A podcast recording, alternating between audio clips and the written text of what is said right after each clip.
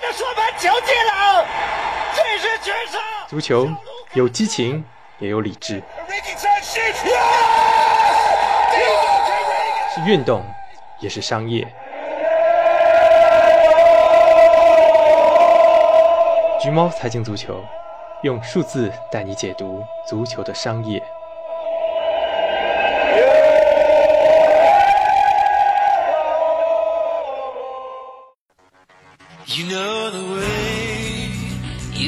Before. I've seen the signs outside your door. You set the rules, the bitter taste can't be ignored. 大家好，这里是橘猫看球。本期节目我们炒个冷饭，聊一聊纽卡收购案相关的内容。因为距离沙特公共投资基金领衔的这个财团退出交易已经过了俩月了，真的是个不折不扣的旧闻。呃，之所以想来再说一说这个旧闻，呃，一方面是感觉国内也没有很多声音去详细解读这个事件。当然，我当时第一时间在虎扑和知乎也简单的发文点评过，但因为是第一时间嘛，各方面消息都还不够全面。第二时间，我发现就没人聊这件事儿了，大家热点过了之后，迅速就失去兴趣了。我觉得这可能也是做新闻的一个没法避免的问题吧。另一方面呢，正好也是最近这桩收购又有了一些死灰复燃的迹象。呃，在这之后的一两个月里面，状况还在发生着一些微妙的变化，所以就在这儿再回顾一下这件事情的前因和后果。事情最早呢，是从英国的女商人阿曼达·斯坦维利这边开始的。呃，早在二零一七年十一月的时候，他就曾经向纽卡老板麦克阿什利提出过三次报价，都没有谈下来。也可以看出来，他其实个人的财力是有限的，更多的扮演的是一个金融掮客的角色。啊，包括之前他曾经寄希望于中国财团。那么大家都知道，后来这个国家海外投资负面清单一出来，中国资本出海购买俱乐部就很难了。但是皇天不负有心人啊，啊，最终斯坦维利是找到了新的合作伙伴。就在今年四月份，他们与阿什利达成收购协议，收购价款大约是在三亿英镑左右，也向英超联盟提交了审批的需求。在这份新的提议中，斯坦维利的 PCP 资本以及鲁本兄弟控制的一个叫做 RB Sports and Media 这两个公司是各占百分之十的股份。呃，沙特公共投资基金，呃，PIF 就是 Public Investment Fund，呃，占百分之八十，是作为大股东。这个财团呢是向阿什利支付了一千七百万英镑的交易押金，而且还承诺向俱乐部投入两点五亿资金，打造成英超的一个新的力量吧。而且还承诺在当地做出一系列城市基础设施建设方面的投资，这就有点像曼苏尔酋长在曼彻斯特所做的一些投资，可以说挺有诚意的了。原本收购协议规定的到期日是六月二十六号，那之后。呃，因为审批没有完成，据说啊，阿什利曾经要求加价过，但收购财团呢，反正不差钱，呃，你加什么价也很爽快，就答应了。那事后斯坦威利也说，呃，他们跟阿什利的沟通一直是很顺利的，不存在说因为阿什利临时加价而泡汤的这种可能性。可以说，作为资方，PRF 方面的姿态不可谓不谦虚，但是却一直没有等到英超联盟的批准。那这种无休止的拖延，最后是让沙特人逐渐失去耐心。毕竟十六周的审批啊，你干啥你需要审批十六周？站在资方爸爸的角度看，我本来是过来扶贫的，结果你这样对待我，撂挑子不干了的情绪是很可以理解的。那最终呢，应该是在英国时间的七月三十号，在 PIF 的牵头下，三方一致同意退出交易。那么，当然，代价就是之前付给阿什利的一千七百万押金，算是彻底打水漂了。那可能有朋友会好奇啊，一千七百万这么巨额的数字，你说不还就不还了吗？凭啥？那我在这也科普一下吧。就很多这种，尤其是需要政府部门啊，不只是政府部门，就需要审批的这种交易啊，在双方已经呃签好协议之后。提交给审批机构，再到审批机构批下来，交易顺利完成交割这一段时间中，其实可能会持续很长。那这时候往往就是卖方会向买方去收取一个押金，首先是表示你对这个收购是非常认真的，你不会半途而废就突然之间撤走了。你因为我跟你谈判，我是付出一些时间成本，有可能同时间有其他人提出一些也很丰厚的报价，我是嗯冒着拒绝他们的代价来接受你的报价，所以我需要一个这样的一个保障在这里。因为大家需要注意一点，就是这个交易是 PRF 也是收购方主动退出的，不是被英超给否掉的。如果是英超方面主动给否掉的话，那这个收购方肯定是有理由去收回这一千七百万的，因为这不是我退出，是属于某种性质上的不可抗力。但这件事是 PRF 主动撂挑子不干的，就相当于是他们主动放弃，那这笔押金对于阿什利来说是完全有理由不归还的。这也是让人感慨啊！有钱真的是为所欲为，一千七百万说不要就不要了。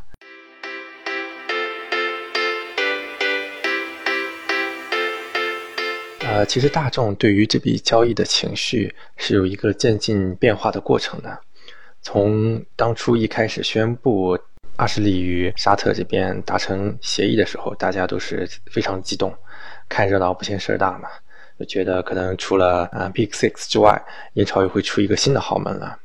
那慢慢的呢，随着这个审批过程的拖延，这件事情热度慢慢的在减少。再到后面之后，一些媒体开始报道一些负面的因素，会觉得这笔交易可能是已经遇到什么阻力了。再到现在，我们冷静下来去看，其实呃这件事上收购方是有很多硬伤的。呃，第一时间呢，当时媒体各界也做了很多的猜测。无外乎是两方面因素，第一是人权，第二是导播。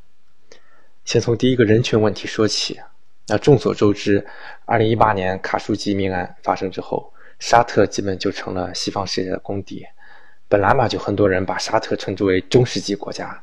这件事一出，什么独裁呀、反人权呀类似的批评，那充斥在整个国际社会里面。在英超的 Owner and Directors Test。就是所有者审查制度中，新买家是否从事违法犯罪行为是标准之一。那虽然财团是由三股力量组成的，斯坦维利、鲁本修迪，再加上这个 PIF，但是整个这个财团是否代表沙特主权，大家是心知肚明的。那斯坦维利自己就曾经说过，效仿阿联酋和卡塔尔，通过足球来扩大世界影响力，就是沙特2030愿景的一部分。那其实呢，在现在的国际社会上，可以说全球化的进程受到了很多的阻碍，在全球范围里面，这个意识形态之争也是愈演愈烈。这样的大背景下，英超方面面临的压力是可想而知的，甚至还有声音提议说，以后干脆在所有者审查制度里面增加一条，禁止来自独裁国家的投资者。所以说，让足球真正远离政治是不可能的。第二个因素是沙特的倒播问题，呃，当时我看过一篇文章，是 The Athletic 的资深记者 Matt Slater 写的，他强调说，倒播才是唯一的根本原因。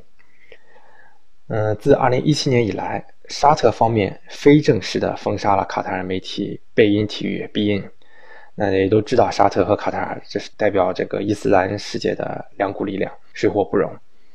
那但是呢，这个贝因体育是英超在中东地区的正牌转播商，封杀之后就导致球迷无法通过正规渠道在沙特境内观看英超比赛了。沙特这边而且还冒出来一个为贝因量身定做的盗版转播商 Be Out Q，啊，一个是 Be In，一个是 Be Out，这名字也挺黑色幽默的。那你想，作为商业联盟，转播是英超的命脉。就拿纽卡斯尔联来说，一八一九赛季。它营业收入是一点七六亿英镑，里面有百分之七十是来自转播费。那因此，任何侵害转播商合法利益的事情，在英超看来都是第一的大事儿。光是针对 BQ，英超就发起过九次的法律程序，但是九次全部失败，连沙特法庭的门都没迈进去。那也好理解啊，毕竟人家 BQ 是地头蛇，打一枪换一个地方，再加上多多少少是有政府的一些庇护的。所以人家根本不怕你来调查。今年五月，卡塔尔代表贝因向 WTO 提起诉讼。呃，如果当时沙特政府配合英超关掉 B Out Q，赔偿贝因损失，并承诺不再犯类似的错误，也许啊，收购纽卡这件事就成了。但是沙特是怎么做的呢？他单方面宣称自己赢了官司，并且忽悠了一下英超，说等到二零二二年的时候，我们会参与中东转播权的竞标，到时候多给你们一点钱补偿一下。反过头来回来宣布在沙特境内正式封杀贝因，那之前是非正式的，就没有官方的去宣布说去封杀贝因。这次是官方发表声明，就是正式封杀了。那这就是一个非常不合作的态度嘛。其实当时封杀贝因的消息一出的时候，我看到的很多业内人士就评论说这不是一个好兆头，估计交易是悬了。因为如果大家都是一个协作的态度，那是不可能有这么决绝的决定做出来的。还有一些其他因素啦，一些比较小的，比如说有消息称一个美国商人叫一个 Clear TV 的老板亨利·莫里斯加入了进攻，但斯坦维利事后采访对这种说法是嗤之以鼻，他说根本没有这份报价存在，不成气候，那对交易也不可能有什么影响。其他英超俱乐部方面，是以利物浦、热刺为首的几家英超俱乐部也是向英超表态，坚决反对这次收购。这个非常好理解，这本来二十支球队，大家谁吃哪块蛋糕都是一定的。这时候出来一个搅局者，那其他十九支球队肯定是不乐于见到这种局面的。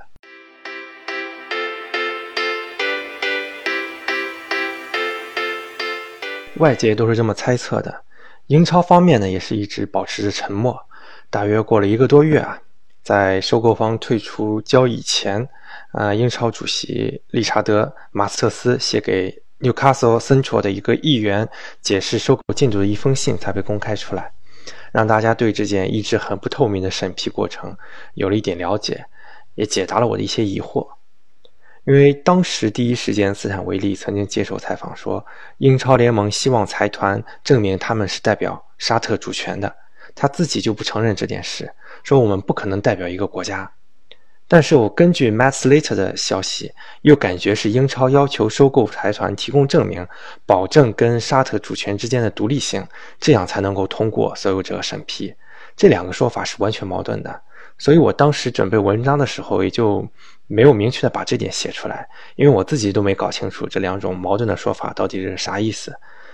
直到马斯特斯这封信被公开，我才恍然大悟，其实这两个矛盾的说法讲的是一个意思。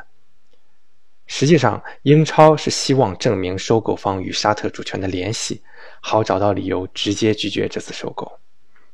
我不知道大家能不能够听懂这个逻辑关系啊？我来详细的解释一下。每一笔交易的背后都有一个幕后大老板，按照流程，只有收购方提供幕后大老板的所有资料，进一步的审核才可能进行。对于这笔交易来说，英超联盟断定，财团背后的大老板就是穆罕默德·本·萨勒曼，沙特王储，沙特的实际统治者，而且是 PRF 的主席。但对于财团这边来说，无论外人怎么看，他们是不想在这个阶段就把沙特主权和收购绑定在一起，这对审核相当不利。你想啊，有前面所说的沙特主权相关的一系列问题，你承认了这一点，不就是给别人拒绝你的理由吗？所以问题从六月底开始就僵在这儿了，一直到 PRF 耗不起决定退出。其实这件事上，英超联盟有点又当又立的味道了。他们没有直接拒绝人家，因为这样被追究责任的时候可以很轻松的甩掉这口锅啊！明明是人家自己放弃的嘛，而且还假惺惺的表示，如果收购方想进行仲裁，英超联盟完全不会阻挠。但问题是你压根儿都没有做出拒绝人家的决定，人家找仲裁告你啥呢？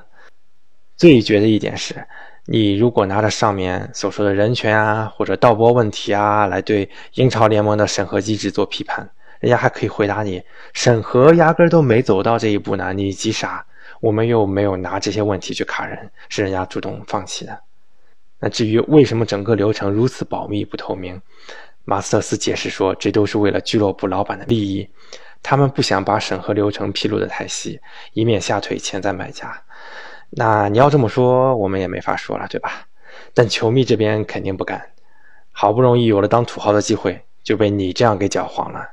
包括八十名当地议员和超过十万球迷要求英超给个说法。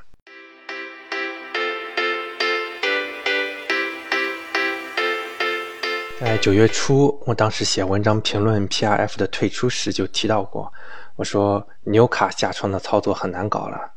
球队其实是这场闹剧的牺牲品，因为阿什利辛斯完全不在俱乐部了，是肯定不会投钱的。那么俱乐部的运营基本上就处于停滞状态了，下一步完全没法走。但出乎意料的是，纽卡这个夏天做的还可以，净投入三千五百万英镑，包括花两千万从伯恩茅斯买进了当家本土前锋卡伦威尔逊，一千五百万买下利物浦之前没搞定的左后卫贾马尔刘易斯，还免签了伯恩茅斯的实力边路助攻型选手弗雷泽等等，完全不像我之前预测的那么萧条。那后来九月九号，纽卡官方发布了一条声明，说英超对之前这个案子做出了明确的拒绝，理由是 PIF 无法证明其独立于沙特政府。俱乐部对此表示强烈抗议，认为英超联盟的做法并不适当，并表示将采取一切可能行动。我这才恍然大悟，原来这肥皂剧还没结束啊！怪不得纽卡还在引援，毕竟如果还想谈下去的话。你得至少保证球队还在英超吧。所以从七月底 PIF 宣布退出到九月初纽卡发布声明的这一个月的时间里，各方势力还在暗搓搓的进行角力。英超方面看到这则声明之后是非常震怒，尤其是马斯特斯，觉得实在是太 personal 了，这说的不是事实，而且非常有针对性。他还是坚持说，我们英超联盟是没有对这个交易进行否决的，只是你们没法提供进一步材料而已。那至此呢，这件事儿真的就从一个商业故事变成了一个狗血剧了。所以你现在如果问我这事儿是不是真的完了，我也不能给你一个准信儿。反正阿什利那边是真急了，这么好的价格，千载难逢的脱手机会，他肯定不会善罢甘休。这时候可能就要看 PIF 的态度了。如果那边也是够刚的话。不排除大家对簿公堂的可能性。那要我自己来说的话，阿什利还是别吊在一棵树上了，早点接触下其他投资人吧。既然不想持有球队了，就早点想办法脱手才是最好的嘛。你和英超联盟这帮政治老油条耍手段，难度真的太大了。整个这件事里面，球迷的话语权就显得相当的微弱了。这又回到我一直所说的现代足球的一个悖论。那就是当一项工人精神的运动遇到了资本的入侵，整套体系的逻辑就很拧巴了。你说球迷们在这儿请愿抗议有什么用呢？又不是俱乐部的股东。你说如果球迷抗议的是英超不让球迷信托自己来收购俱乐部，那也就罢了。可这是另一个资本家来收购，关你什么事儿呢？而且可能全英国唯一支持这笔交易的群体就是纽卡球迷了。理由呢，并不是阿什利要把俱乐部给毁了。虽然他们主观上是这么认为的啦，但事实上，阿什利仅仅是管理手段不行，他既没从俱乐部里吸血，而且还注资在里面啊，这些钱还没有完全拿回来。你究其根本原因，其实是我想，我们想当土豪，我们要赢球，我们要爽。这个理由不是不可以，但这属于温饱以上的更高层次的需求。你不像维刚竞技似的，人家是赤裸裸的被不法商人给搞到破产托管的境地。那外界对你其实是没有额外的同情心的，但针对收购方，无论是道德上还是商业逻辑上，沙特这边有这么多硬伤，再加上谁也不想再培植出一个强敌，纽卡方面真的是完全处在劣势，你没有什么立场去让所有人配合你这样一个奢侈的要求。说回到现代足球那个所有权悖论，欧洲足球本身是作为社区运动发展起来的，球队属于社区。社区向球队注入感情和物质，这本来是一个很顺的逻辑链条。结果资本咣当一下进来，好了，有人变富了。那他们富不是因为他背后的社区变富了，而是傍上了一个大款 Sugar Daddy。那这个大款尊重你的话也就罢了啊，充其量对你们的诉求阳奉阴违。那要是不尊重，直接给你改名字啊，把你签成是改球衣的颜色，这都是真实发生过的事情。尤其咱们中国球迷应该是对此最了解的了。之前我在虎扑上看到，当时利物浦还没买人的时候，有人就在下面留言说：“分为滚蛋，球迷的诉求你都不听，你还想不想干了？”我心里就在窃笑，我说：“你这算哪根葱呢？先不说从法律关系上你没有任何控制能力，从广义的相关利益者理论来看，球迷是最主要的客户，俱乐部可以满足客户的合理需求，比如说维持票价不涨价。当然，我觉得这个也不合理了。”毕竟货币都是在通货膨胀的，但球迷不干。那俱乐部处于文化方面的关怀、尊重球迷也没毛病。但你现在如果球迷跳出来说，我这球看的不爽，你要给我买人，那这就属于过分的要求了。你每年买球票、买球衣花多少钱？你要求人家投入几千万、几个亿的巨额资金，这是不是有一点慷他人之慨？这这句话，我其实我上期也提到过。球迷如果对现在的所有制不满意，很简单，恢复会员制呗。看看西甲，看看德甲，那他们已经呃有的经营不下去，转成私有制了。比如西甲，除了皇马、巴萨、毕尔巴鄂竞技，还有奥萨苏纳之外的所有球队，那有的呢，就像德甲一样，量入为出，小本经营。那为什么呢？因为球迷没钱啊。这个世界贫富差距太大了，有钱人拥有的财富实在是远高于普通人。而且呢，所有决定都遵循民主原则，遵从球迷心愿，这就一定是对的吗？那参见巴萨这两年的神操作，这个我之前节目也做过，这些可都是球迷自己选出来的领导者。所以啊，世界上每个事物都是拥有两个面的。你要是私有制，你就别怪碰上阿什利这样的天才老板；你要是会员制，就别怪俱乐部小本经营。你既想拥有话语权，又想有钱，哪能好处都让你占了吗？这点如果大家心里能够理得清，看球的时候可能心态能够做到更加平和，或者说佛系。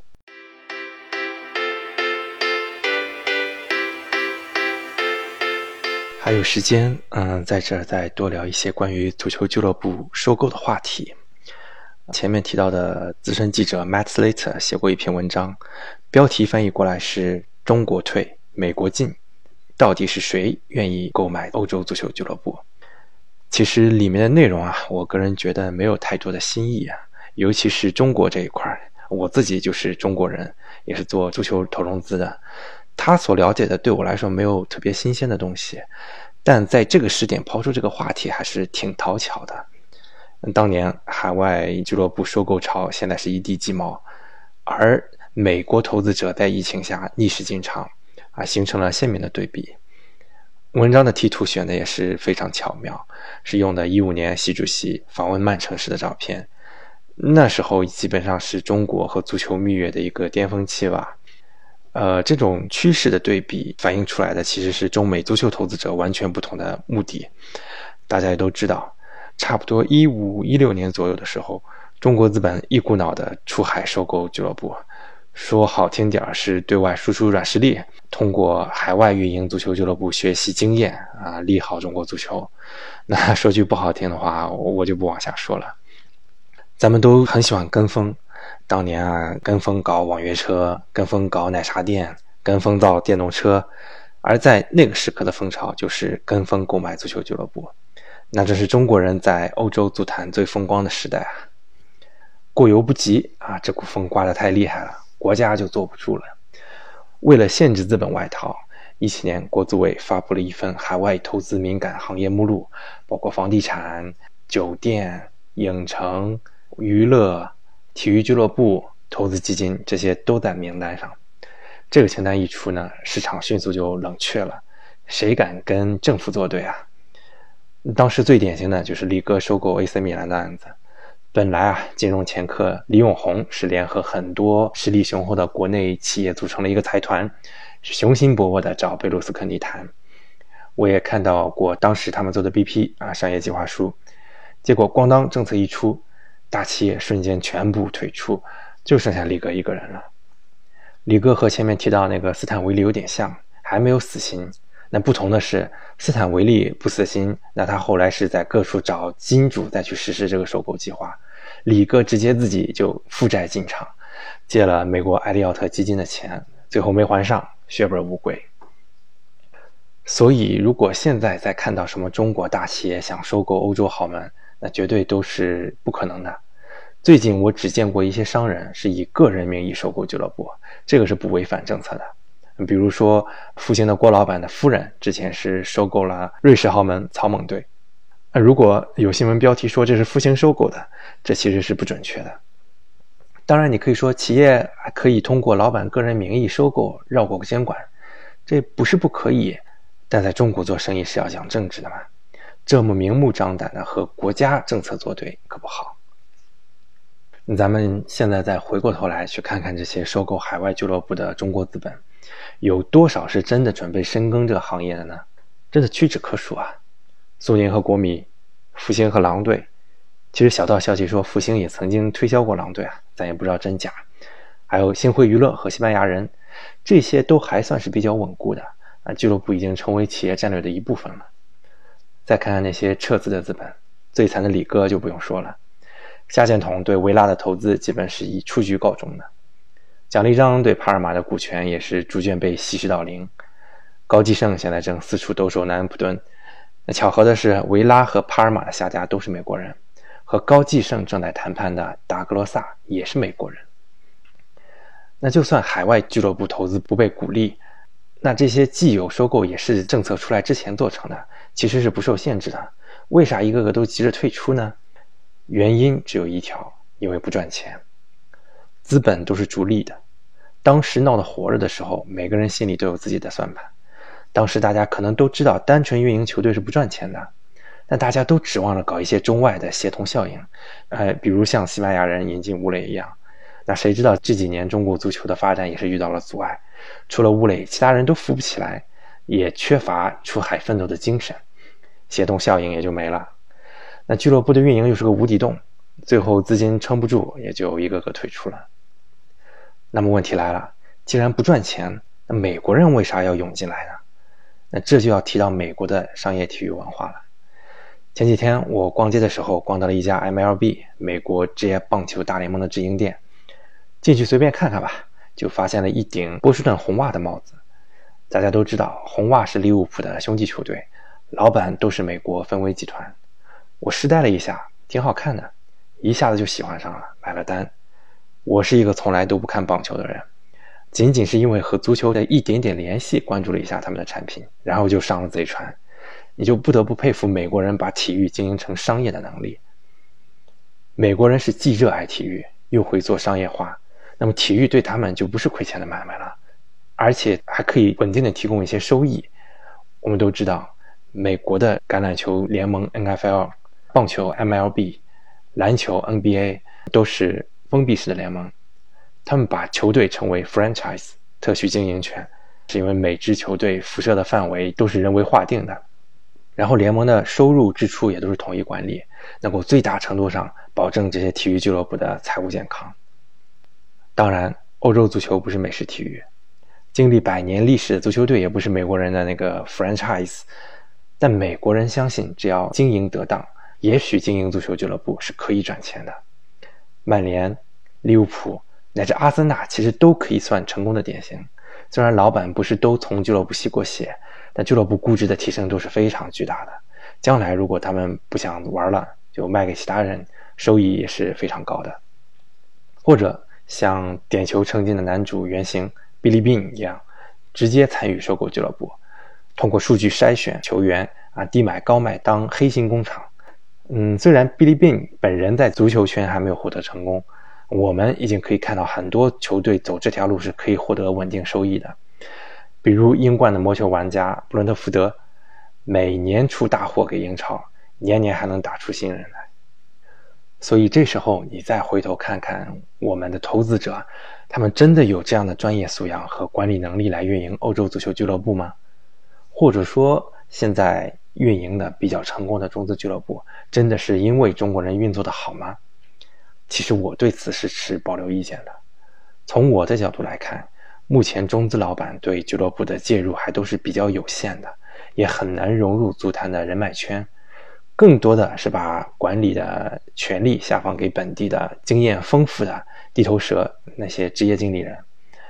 这样不是不可以，但如果你始终无法改变欧洲足球的运营模式，那你终究是在重复他们以前做的事。前人最终还是因为赚不了钱要脱手，那你早晚也是会有这么一天。这么一看的话，其实还挺悲观的。无论如何呢，还是希望剩下的中资独苗们都能够坚持下去。我本人对中国足球的反弹还是有点乐观的。熬过去这波人才荒，也许未来这些中资真的是能帮忙输送更多年轻球员到国外锻炼，对中国足球那是大有裨益。